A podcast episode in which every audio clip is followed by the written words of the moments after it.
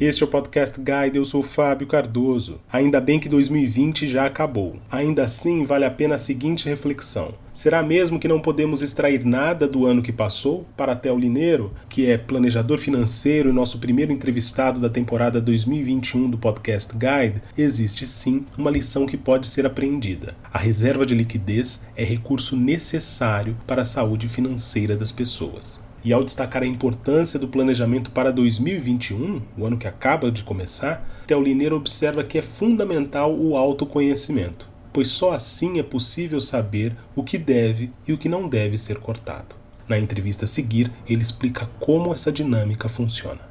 Theo Lineiro, é um prazer tê-lo aqui conosco no Podcast Guide. Muito obrigado pela sua participação. Eu que agradeço pelo convite, Fábio. Theo, para a gente dar início a essa entrevista é, e pensando no ano de 2020, o que, que ele nos ensina a respeito do cuidado para com as nossas finanças pessoais? Perfeito, Fábio. Eu gosto de falar que 2020 nos ensinou muitas coisas, né? Mas se a gente fosse pensar no âmbito das finanças, eu acho que o principal ensinamento foi a importância da gente ter uma reserva de liquidez ou uma reserva de emergência, porque acaba que momentos como a, a pandemia que a gente está vivenciando até hoje, né, e que muitos imaginavam que fosse passar rápido, às vezes elas vêm sem avisar e às vezes demoram mais do que o esperado. Então, essa reserva de liquidez, a existência dela ajudou muito para aqueles que tinham a reserva e fez falta realmente para aqueles que não a tinham e quem sabe agora estão começando, né, revisitando, podendo voltar agora para o trabalho ou retorno, retornando aí com as suas rendas, eventualmente vão começar a olhar com mais carinho para essa reserva de liquidez. Você trata a respeito desses números de captação recorde na poupança. Como é que você avalia esse dado? Isso já é reflexo desse cuidado para com as finanças? É, a gente pode avaliar isso também várias formas, seja o cuidado com as finanças, seja o receio que a gente está com o que deve vir, né? apesar de que agora a gente tem aí novas vacinas que estão saindo, estão sendo aprovadas, então isso traz um certo otimismo também eu acho que a gente deve falar sobre isso mais adiante. Mas esse dado, para mim, principalmente, eh, existe uma, uma crítica muito grande com relação à poupança por N motivos, principalmente no que diz respeito à sua rentabilidade. Mas a gente precisa lembrar que a gente é um país que viveu a poupança durante muitos anos. Esse número, esse recorde em captação líquida que a gente vivenci está vivenciando né, em dezembro com a poupança é muito reflexo disso, algo cultural. O brasileiro ainda precisa entender e conhecer as diferentes formas de investimento para a gente poder falar da possibilidade de outros produtos de investimento. Mas isso é, sim, um primeiro passo, lembrando que poupar vem antes do investir, então é um passo importante que está sendo dado e, eventualmente, ele não vai continuar nos próximos meses, porque muitas vezes as pessoas estão guardando seu décimo terceiro para pagar uma, uma despesa que vai ter no começo do ano, seja os seus impostos, seja questão mesmo de é, matrícula escolar e assim por diante, né? Então a gente precisa começar a olhar para isso com carinho, porque pode se traduzir em um início de poupança para nossa população, mas esperar os próximos meses para ver se esse tipo de comportamento ele vai se manter ou se não era realmente um respiro que as famílias estavam fazendo por conta das já conhecidas contas de começo de ano, né? Você falou dessa relação quase cultural que os brasileiros têm para com a poupança, que é um tipo de investimento investimento bastante conservador. Queria explorar um pouco mais isso com você. Como é que essa relação ela se materializa em termos práticos? Aqui a gente pode atribuir isso tendo essa força ainda nos nossos dias, né? Quando o cardápio de opções maior. É, eu acho que nos últimos anos que a gente vê muito é, no Brasil, o aumento, como você bem disse, da quantidade de produtos de investimento para o investidor, pessoa física, do varejo, né? Então, muitas vezes hoje, com 10, 20, 30 reais, a gente já consegue ter acesso a outros produtos de investimento até mais, vamos assim dizer, qualificados, né? Mas eu acho que tem um, um grande porém que todo mundo no Brasil hoje, né, aí com seus 30, 40 anos, viveu a poupança. Então, esteve próximo da poupança, conhece a poupança, tem o porquinho na sua memória. Então, isso acaba sendo bastante forte. Tem até um viés que a gente trabalha muito em finanças comportamentais, que é o viés da familiaridade. Isso ajuda, né? É algo que a gente conhece e a gente acaba gostando daquilo que a gente conhece. É mais fácil pra gente. Sem contar que se a gente for pensar no mundo dos investimentos, a poupança não te traz, por exemplo, a obrigatoriedade de fazer uma declaração de imposto de renda se você não está dentre o público-alvo que precisa declarar por conta de renda. Já o mercado de ações traz essa obrigatoriedade. Então, a gente tem várias questões aí que trazem a poupança uma facilidade. Todo mundo sabe como é que funciona, por mais que a gente saiba que tem a questão da data de aniversário, né, que se saca antes da data de aniversário. As pessoas elas têm a possibilidade de fazer saque antes, o dinheiro não fica entre aspas preso, né, é, naquele produto de investimento. Então acaba facilitando para o dia a dia da população. Se você perguntar, mas isso vai acontecer para sempre? Não, daqui a muitos anos, quem sabe essa realidade vai mudar, né? Assim como a gente tem visto aí muita gente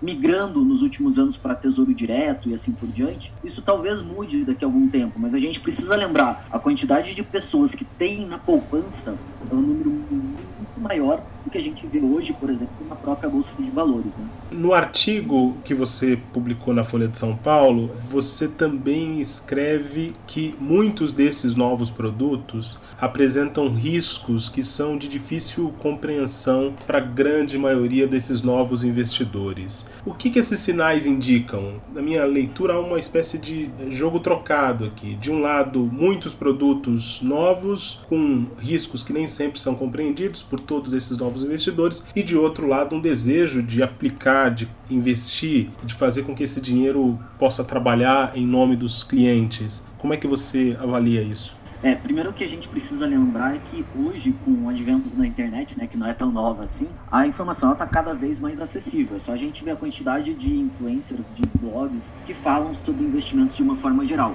E querendo ou não, é, se a gente for pegar principalmente aí o, o, mundo da renda variável, né, aquele famoso mundo que a gente vê nos filmes de Wall Street e tudo mais, é aquela coisa desejada. Com a informação cada vez mais acessível e a possibilidade de investimento em pequenos valores, isso faz sim com que as pessoas acabem buscando um pouquinho a renda variável. Só que quando a gente olha, por exemplo, a nossa B3, que ela passou aí de 3 milhões de investidores, basicamente metade desses investidores tem até 10 mil reais. Então são investidores que estão aos poucos migrando para isso, até para conhecer, e eu acho que esse passo ele é extremamente importante e é um passo é, essencial no aprendizado do, do investidor para que ele entenda como é que é o produto. Só que muitas das vezes os canais que estão falando, vem investir na bolsa de valores ou venha conhecer, nem sempre trazem. E aí, é claro, quando eu digo nem sempre, a gente tem sempre que lembrar que existem aqueles bons profissionais que vão falar todos os riscos que estão inerentes a cada um dos produtos, mas que apesar dos riscos, existem aí as oportunidades, porque quando a gente fala de mundo dos investimentos, risco e retorno são duas variáveis que andam de mãos dadas, né? Então, falam dos riscos e tudo mais, mas as pessoas entendem que elas podem tentar. Então, às vezes você coloca um pequeno valor para entender o seu funcionamento,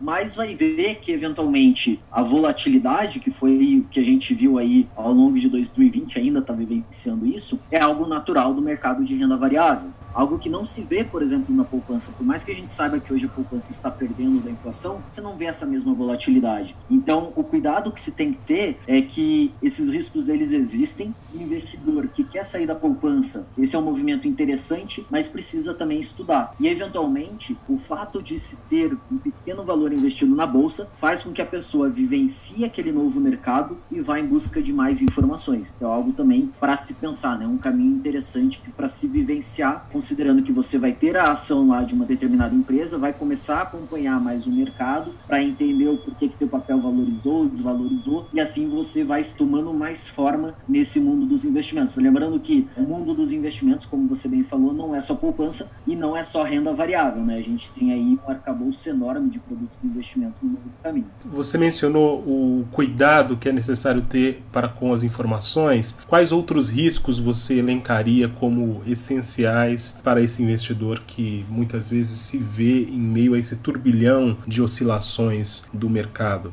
A gente tem inúmeros riscos, né, quando a gente está falando de empresas e tudo mais. Mas acho que três deles são os mais tradicionais, por assim dizer. Eu acho que eles são muito importantes da gente falar quando a gente começa a falar sobre o mundo dos investimentos. Primeiro é o risco de liquidez, que a poupança não tem e por isso que as pessoas gostam, né? Que o, que é o risco de liquidez? Nada mais é do que a facilidade que a gente tem de transformar aquele nosso investimento em dinheiro. Eu acho que um exemplo clássico para a gente explicar risco de, de liquidez é o investimento em imóveis, que também é uma possibilidade. Quando você compra um apartamento, por exemplo, ou uma casa, para depois querer vendê-la, a dificuldade que você tem em transformar esse dinheiro, esse imóvel em dinheiro, a um valor justo, é o risco de liquidez. Na bolsa de valores, esse risco ele não é muito grande, porque a gente vê aí a facilidade com que se tem né, de venda em grande parte, em uma parte dos papéis que estão na Bolsa de Valores. Então, não é porque a empresa ela está listada na Bolsa que você pode comprar e vender ações dela, é que ela vai ter uma alta liquidez. Ou seja, se você colocar uma ordem de venda ou de compra, rapidamente esse negócio vai ser feito. Então, é algo para ser visto. Claro que as grandes empresas né, que a gente conhece aí, que estão no mercado, elas têm uma liquidez alta, então o risco de liquidez dessas empresas para fazer essa negociação de ações acaba sendo um pouco menor. Mas outras, não tão conhecidas ou não tão faladas, precisam ser vistas também com qual facilidade você consegue fazer essa negociação. Então esse é o primeiro risco, de liquidez. O segundo risco é o risco de mercado, que é exatamente esse é, que traz muito dessa volatilidade, né, que é o vai e vem dos mercados, que é você saber ter compradores e vendedores em ambos os lados aceitando aqueles preços. Então a precificação desses ativos se nota muito nisso. E por fim, aí quando a gente está falando de é, bolsa de valores, ela parece não ser tão evidente, mas também precisa se olhar, que é o risco de crédito, que é a capacidade que a empresa tem de pagar aqueles para quem ela deve. Parece que no mercado de ações isso não, não, não fica tão evidente, né? Porque a empresa não tem uma dívida com aquele investidor, mas no final das contas, o que você compra quando você é sócio de uma empresa é a solvência, são os fundamentos daquela empresa. Então, o risco de crédito faz parte também desses fundamentos que devem ser vistos. Se a gente fosse resumir aí em três grandes tópicos, né? Risco de liquidez, risco de mercado e risco de crédito ainda de acordo com o texto que você publicou na Folha, muitos brasileiros estão na ponta devedora, você mencionou isso agora há pouco numa das suas respostas. Apertaram, muitos desses brasileiros apertaram os cintos nos últimos meses, né, nos últimos nove meses aí de 2020. Não existe só uma estratégia, é claro, mas como é possível ajustar o orçamento, e aí pensando agora em 2021, diante de tantas incertezas em relação a esse futuro próximo? O que, que você sugeriria, por exemplo? Eu sempre brinco que finanças pessoais, né? Acabei falando comportamentais aqui, tem muito mais de comportamento do que de número ou qualquer outra coisa. Então, a base sempre de um planejamento financeiro, de uma organização financeira, querendo ou não, é o autoconhecimento. Não adianta eu vir aqui e falar, ah, Fábio, você tem que cortar isso, reduzir aquilo ou reduzir aquele outro, porque não vai fazer sentido para você não vai fazer. Agora, a partir do momento que você se conhece e entende qual a despesa que comunica mais para você, ou seja, que lhe traz maior bem-estar, é aquela despesa que você provavelmente não vai cortar. Mas aquela que não te traz tanto bem-estar, eventualmente você vai cortar. Eu vou dar, vou dar um exemplo aqui que eu acho que facilita bastante. Eu sempre gosto de brincar, agora em época de pandemia não dá para falar muito disso, né? mas eu adoro ir ao teatro. E se alguém me falasse, Theo, teu orçamento ele tá desequilibrado, você precisa cortar essas tuas idas ao teatro, que é o teu lazer e tudo mais, porque afinal de contas é lazer e agora o momento é de apertar os cintos. Então, vamos cortar o lazer para poder resolver as contas. Eu vou falar, muito obrigado, te agradeço pela tua dica, mas a única coisa que eu não vou fazer é cortar o teatro que eu gosto tanto de ir. Se você me falasse para cortar uma TV por assinatura ou de repente é, reduzir eventualmente uma viagem, né? São coisas que não pode fazer na pandemia, mas se a gente tivesse 2021, se tudo der certo, vinha vacina para grande parte da população, então talvez para alguns essa, essa fala comunique melhor. Mas se falasse para cortar outras coisas que não aquilo que eu, que eu tanto gosto, talvez funcionaria. Então não sou eu, Theo, sem te conhecer exatamente, que vou falar o que, que você tem que cortar, o que, que você não tem que cortar. O que, que te faz bem? Se aquilo te faz bem, de repente você vai fazer um esforço para manter aquilo no teu orçamento. Outras despesas que não fazem tanta diferença para você, eventualmente se você cortar, não vai mudar o teu bem-estar. Então essa análise, esse conhecimento entender essas suas despesas, é o primeiro passo de tudo. Não adianta falar quarto, quarta Y sem eu entender isso. Então, primeiro é entender o que, que vai fazer bem para a família e para os indivíduos que fazem parte daquela família, porque afinal de contas, é, a gente tem que olhar para o cuidado de cada um daqueles indivíduos, né? O segundo é priorizar. Se para a família tem coisa que faz sentido cortar, corta. Agora tem família que já tá num ponto que não corta mais nada, não faz mais sentido cortar. Nem que eventualmente você me fale, não, Theo, ao invés de ir pro teatro duas vezes no mês, você vai só uma. Tudo bem, eu até poderia fazer isso, mas nem isso mais eu estou fazendo, nem indo mais ao teatro eu estou. Então, o que, que eu vou cortar? Eventualmente vai chegar um momento que vai ser visto que não adianta cortar a despesa, tem que buscar renda extra. É importante entender que cada família vai funcionar de um jeito melhor e tem família que poderia cortar a despesa, poderia, mas não quer. Então vai ter que buscar renda extra. Alguma coisa vai ter ter que fazer para poder revisitar. Qual que é o caminho? É entender o que, que faz sentido para cada uma das famílias. E nesse sentido, é nessa linha que você avalia o planejamento financeiro de 2021 em comparação ao de 2020? Claro, colocando nessa equação aí o fator pandemia? Sim, Eu tenho um mestrado em análise do comportamento, né? E eu sempre brinco que as pessoas olham para mim e falam, pô, mas você é planejador financeiro, foi fazer psicologia para quê, né? Exatamente porque é o comportamento que está na base de tudo, não é o dinheiro. O dinheiro ele é um meio, mas ele a forma como a gente usa ele justifica muito dado o nosso histórico de aprendizagem, dado o contexto em que a gente está inserido. Então acho que para 2021 o planejamento financeiro ele vai ter muito é, as pessoas em 2020 começaram muito a olhar mais para dentro, né? Não pode sair de casa, não pode fazer isso, então elas começaram a olhar mais para dentro. Eu acredito eu brinco que tem um mundo, um pouco de mundo poliana aqui, né, de olhar sempre para o lado otimista. Eu acredito que esse olhar para dentro vai se traduzir em 2021 para um cuidado maior. E esse cuidado maior também estará na esfera financeira. E aí a gente precisa lembrar, né, que 2021 vem com uma carga muito forte de 2020, que foi algo que até então acho que nenhum de nós tínhamos vivenciado, né, algo de, obviamente, não uma pandemia, mas essa restrição de acesso é, que a gente está tendo agora, até pelo cuidado, e eu acho legal, né, o cuidado pelo outro, muitas vezes eu não sou do grupo de risco, mas eu não saio porque, eventualmente, o outro pode ser infectado e eu estaria é, nesse meio, é, então a gente tem para 2021 um otimismo por conta da vacina, mas tem uma precaução por conta daquilo que a gente viveu em 2020. 2021 talvez seja um momento, se as pessoas ainda não fizeram, ao longo de 2020 de revisitar todas essas vivências que a gente teve ao longo de 2020, olhar o que, que faz sentido ou não para cada uma, para cada um dentro da sua família. E agora o tema está na mesa, né? A gente precisa olhar para as finanças de uma outra forma e a gente precisa falar dinheiro sempre foi tabu nas famílias. Mas agora chegou talvez um momento da gente olhar para dentro de casa, começar a conversar sobre isso e ressignificar não quebrar o tabu e, e, simplesmente falar que ele nunca existiu. Mas por que não a gente ressignificar esse tal desse tabu financeiro, começar a falar do dinheiro, o que que significa pra gente, quanto que a gente ganha, falar para nossa esposa, falar para os nossos filhos, para que todo mundo entenda que eventualmente uma redução de despesa ou a busca por uma renda extra, ela se dá por conta do contexto que a gente está vivendo agora. Então eu espero que 2021 seja um ano para a gente continuar, se a gente já começou em 2020, ou então começar a falar sobre dinheiro dentro das nossas casas. E acho que nesse sentido é possível fazer com que o olhar para as finanças pessoais não aconteça apenas em momentos de crise, né? Perfeito. Tem um outro tabu que as pessoas normalmente têm, né, com relação a planejamento financeiro, é que planejamento financeiro ou cuidar do orçamento é sempre algo restritivo. Ah, eu sempre vou ter que cortar uma despesa, eu vou ter que reduzir alguma coisa. E na verdade não. A gente precisa mudar esse olhar, porque o planejamento financeiro ele nos dá liberdade. A gente precisa lembrar que dinheiro é meio, não é fim. Então, quando eu falo que planejamento financeiro nos dá liberdade, ele nos dá liberdade porque a partir do momento que eu conheço o que que faz bem para mim, o que que me traz bem-estar, eu começo a focar o, o direcionamento dos meus recursos para aquilo. Então eu consigo aproveitar, né? Eu acho que o 2020 trouxe essa vivência para todo mundo. Não estou dizendo que porque a bolsa agora está voltando a, a 120, 116, 117 mil pontos, a gente voltou à normalidade, que a economia está bem e, e, tudo voltou ao normal como se não tivesse ocorrido pandemia. Muito pelo contrário, a gente ainda está, né, vivenciando essa crise.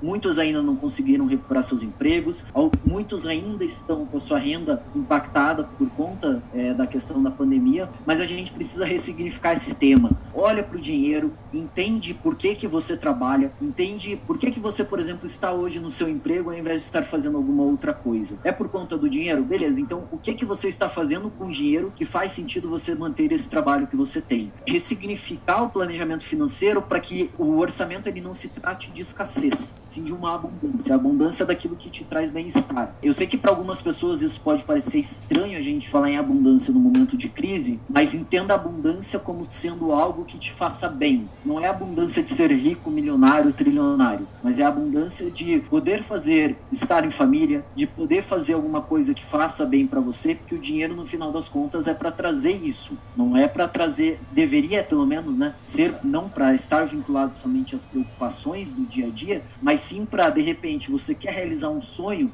Você quer poder dar para sua mãe algum presente que ela sempre quis, mas não teve oportunidade? O dinheiro é uma possibilidade de você fazer isso. Então, finanças pessoais elas não devem, não podem ser simplesmente vinculadas a apertar cinto, ou a cortar gastos, ou a reduzir uma gordurinha aqui outra gordurinha ali, como normalmente as pessoas fazem. A crise nos trouxe esse novo olhar para aquilo que é importante para gente. Então, vamos aproveitar desse novo olhar para também fazê-lo para as nossas finanças. Eu acho que é, é esse olhar atento que a gente espera, né? É sempre bom olhar o, o copo meio cheio, né? fazer esse exercício para olhar o copo meio cheio também, para como que a gente pode mudar então essa relação que a gente tem com o dinheiro. Eu acho que tem duas regras que as pessoas acham que é muito difícil colocar na vida, mas talvez aproveitar essa virada de ano para fazer esse exercício, que é aquele famoso pague-se primeiro, o que que isso significa, né? Na verdade, nada mais é do que você reservar uma parte do teu salário para começar a alimentar os teus sonhos. E aí, quando a gente fala reservar uma parte do, do salário, as pessoas falam, ah, mas 10% do meu salário é muito dinheiro, não dá. Então não começa com 10, começa com 5, começa com 1%, mas começa. Porque a partir do momento que você começar a fazer essa reserva de pagar-se primeiro, você vai entender que aquilo tem um significado. E quando você começar a alcançar realmente os teus sonhos, ainda que com pequenos passos em direção a ele, aí você vai entender qual que é o, o verdadeiro valor do planejamento financeiro. Lembrando que quando a gente fala de planejamento financeiro, a gente fala de um, muito mais né, do que somente o orçamento, mas aquilo a gente está trazendo muito para o cuidado do, do orçamento pessoal, né, o familiar. Theo Lineiro, foi um prazer tê-lo aqui conosco no Podcast Guide. Muito obrigado pela sua participação neste primeiro episódio de 2021. Eu que agradeço pelo convite, Fábio. Desejo aí para 2021 um olhar atento para as finanças é, e que a gente consiga realizar muitos daqueles sonhos que por vezes a gente acabou deixando em 2020 por conta da loucura que foi esse ano. Só lembrando que dinheiro não é fim, mas sim meio e meio para a gente conseguir realizar os nossos sonhos. Obrigado, Fábio. Esta foi mais uma edição do Podcast Guide. A nossa lista completa de entrevistas está disponível no Apple Podcasts, no Deezer, no Google Podcasts, no SoundCloud e no Spotify. E no aplicativo O Guia Financeiro, além dos nossos podcasts, você encontra muito mais conteúdo sobre o mundo da economia em diversos formatos.